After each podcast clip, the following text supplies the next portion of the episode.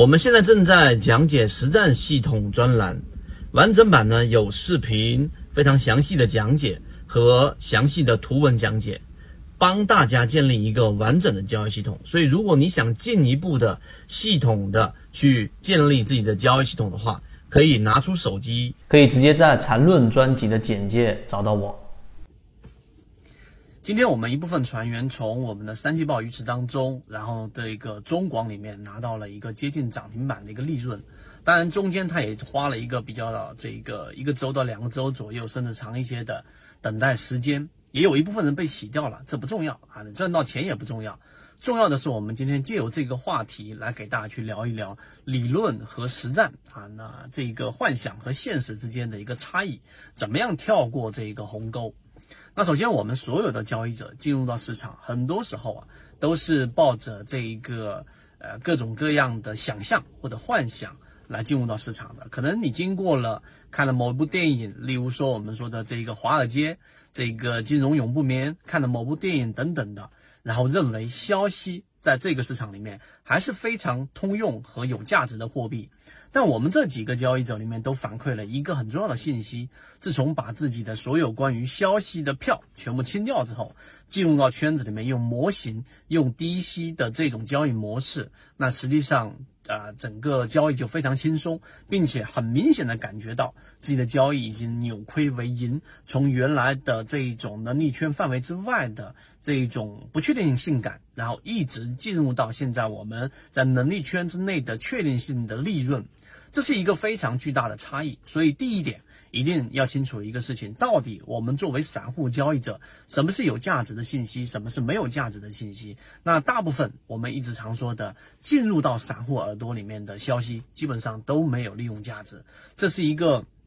你信也好，你不信也好的一个客观事实。我们散户交易者的这一个长板，我们的优势绝对不是消息。所以第一点啊，这一个消息不是我们的优势，这一点要认清这个现实。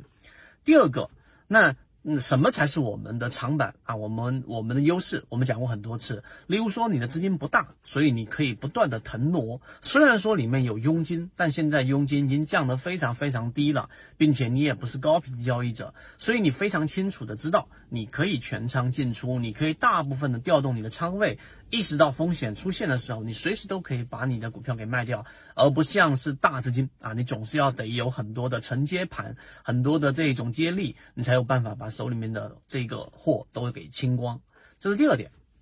所以你明白这个是我们的优势之后，那我们在交易过程当中，第三点到底是追涨还是低吸？到底是我们打板还是我们说的回档的这一种低息交易模型？圈子无数次给大家讲过，作为散户交易者，如果你现在的状态还不是可以做到稳定的盈利、有清晰的交易模式，那圈子一直在做的就是作为散户低息交易模式一定是我们的优势。为什么？因为首先低息交易模式可以用时间换空间啊，这是第一个。第二个，低息交易模式可以让我们成本上具备着一定的优势。啊，那我追涨或者追强是不是也有成本优势呢？有，但是呢，这个时候你需要有很强的这种盘感，并且呢，你也知道 A 股市场里面是牛短熊长，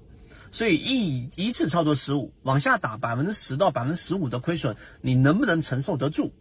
而我们所说的短线的或者说波段的这种低息的交易模型，加中线相结合，因为我们有多个模块，时间关系我这里没办法赘述了。有价值模块，有筹码，散户大幅割肉，有我们说的技术分析里面的超跌，还有筹码等等这些因素模块叠加在一起，以至于我们的标的的模型筛选之后，实际上往下打的空间不大，这是一。其一，第二，如果往下打的过程当中，你有刚才我们说的第二个优势，短线的腾挪在百分之一、百分之二、百分之五以内的情况之下进行止损，甚至到后面再回接回来，你都是具备这样的优势的。第三，也就当这样的标的出现了比较大幅的调整，由于它的价值在这里，股价往下打了。我们说格林厄姆所说的，股价始终会回归它的价值的。所以，如果你买的一个上市公司有很好的价值的护城河，那么这种情况之下，它回归的概率还是非常非常大的。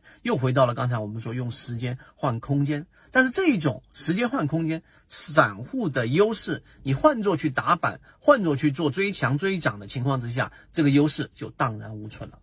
所以这就是理论跟实战的差异，这也是幻想跟现实的差异。我们上述的这几点，如果你认可或者你认真的听一遍、两遍、三遍的时候，你会发现这就是实战，这就是现实世界里面能够把我们推向比较稳定、持续盈利的一个关键。